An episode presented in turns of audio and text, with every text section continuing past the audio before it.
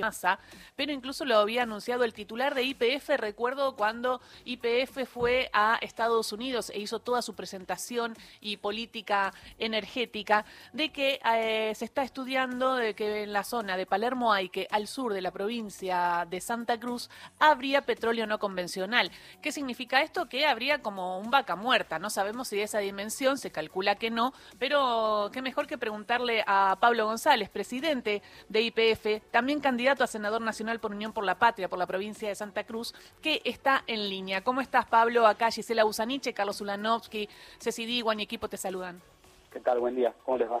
Bien, bueno, eh, me puso muy muy contenta esta esta noticia de que entre el 15 y el 20 de agosto se una perforación del primer pozo no convencional en Santa Cruz con la idea de eh, estudiar si hay eh, petróleo no convencional y gas no convencional.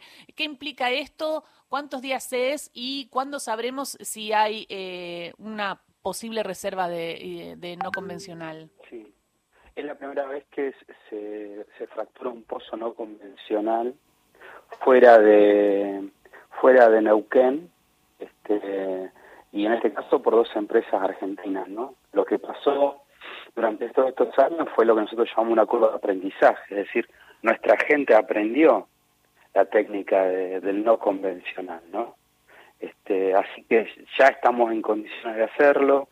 En Santa Cruz hay una roca madre, hay un informe de la Agencia Internacional de Energía de Estados Unidos que fue el mismo que se utilizó para Vaca Muerta, dice que hay que hay este recursos o reservas probables. El caso del gas es un poco más de, de, un, de un tercio y en el caso de, del petróleo mismo, Vaca Muerta, ¿no? Si tenemos en cuenta que se dice que Vaca Muerta tiene 16 billones de barriles, este, en Santa Cruz podemos llegar a tener 6.6, que es lo que dice estos informes. Así que muy optimistas, ¿no? Va a cambiar la ecuación energética de Santa Cruz y bueno, y si todo sale bien, eh, va a generar un, muchísimos recursos para el país. Son 45, 60 días de trabajo de perforación y cuándo más o menos podremos saber si, eh, si bueno, si esto es, es así y la calidad, ¿no? De, del petróleo y el gas y a fin de año. Fin de año. Para, para tener certeza.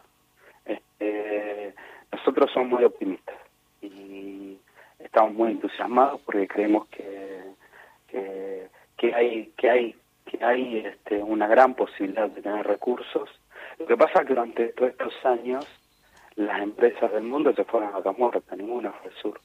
Mm. Este, hay, hay tantas reservas, tenemos reservas para 150 años de gas, ¿no? A este nivel de consumo. Así que hubo que hacer un esfuerzo y bueno, es lo que vamos a hacer con CGC, en una alianza, como te decía antes, de dos empresas argentinas y vamos a, creo que vamos a tener buenos resultados. Y, y eso es importante remarcar que es porque IPF también tiene parte del Estado y piensa eh, en el Estado y genera esta inversión, porque quizás una privada no vendría a hacer esta inversión y IPF en cambio la hace. Y también contemos que el petróleo convencional durante la época del macrismo también había sido dejado de lado y IPF también puso inversión en el petróleo convencional, ese que no tenés que fracturar eh, la, la, piedra para que salga petróleo, ¿no? En Chubut y en Santa Cruz. Claro. Bueno, eh, en realidad, sí, además IPF es, es el gran hacedor de, Vaca Muerta, ¿no? Es quien más invirtió y quien tomó el costo de esa curva de aprendizaje.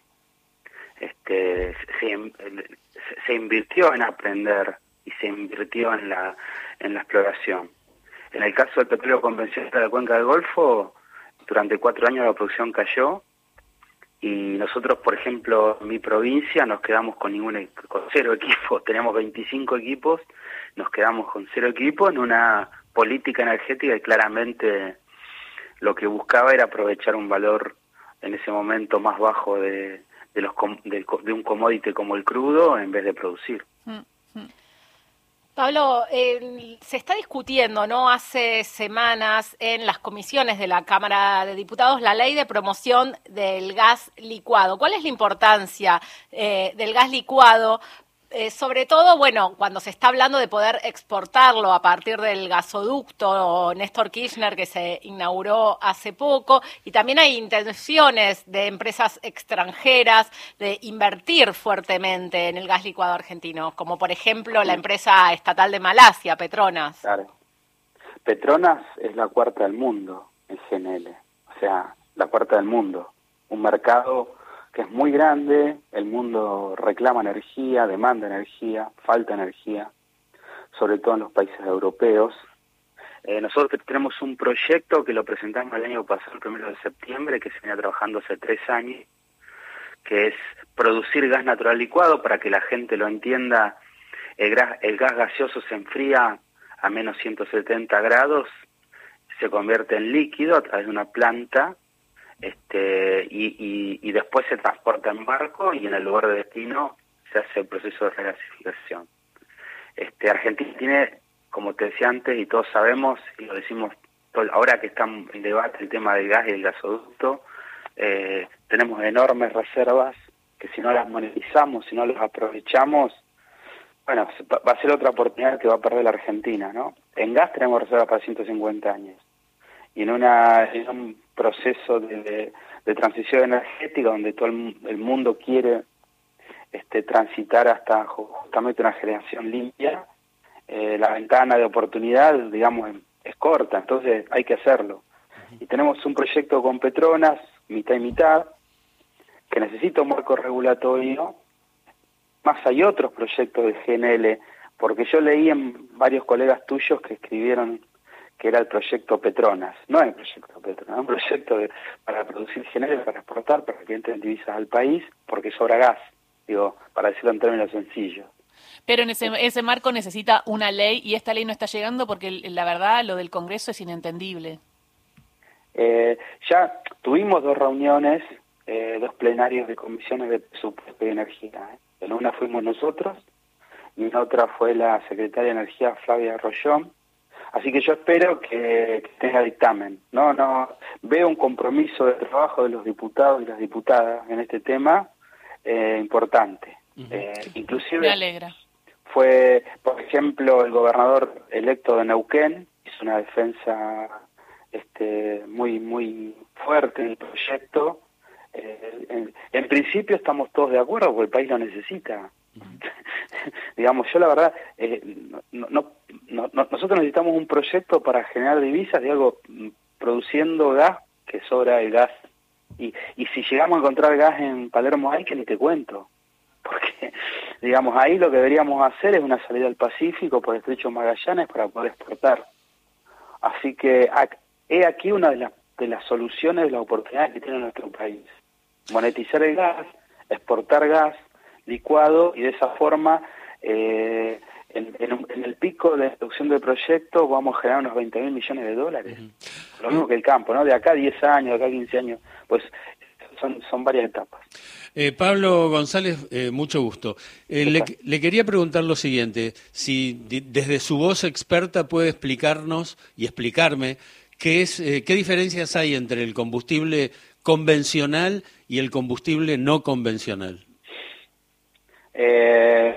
cuando cuando se refina y se produce se produce el combustible no hay no hay no habría diferencias no el, el, el petróleo el crudo convencional es más pesado y el crudo no convencional es más liviano no entonces las refinerías en el en el caso de IPF tiene tres este las refinerías las estamos adecuando para para ese crudo más liviano todavía lleva una mezcla este, de, crudo liviano y pesado, porque bueno, nuestro país producía crudo pesado, ¿no? Hace 100 años que produce, que desde que, más de 100 años que se descubrió el petróleo en Comodoro Rivadavia, este, nuestro país produce, produjo siempre más crudo pesado que liviano y hoy estamos casi produciendo la misma cantidad de crudo liviano que en el caso de IPF son 267 mil barriles por día,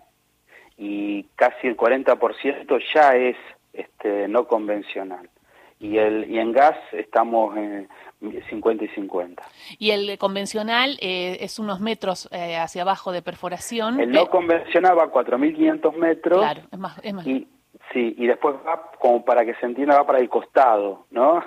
eh, horizontal, y va fracturando roca a través de una técnica de utilización de, de, de arena y, y, agua, y va, eh, va juntando los las moléculas de petróleo que están alojados en las rocas.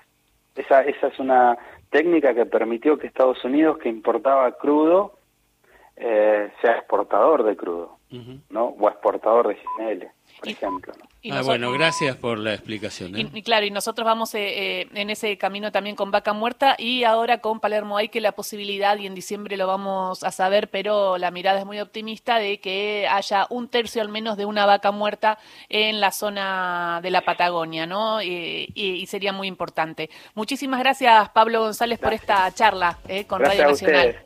Gracias a ustedes, buen día. Beso grande. Feliz día. Presidente de IPF, candidato a senador nacional por un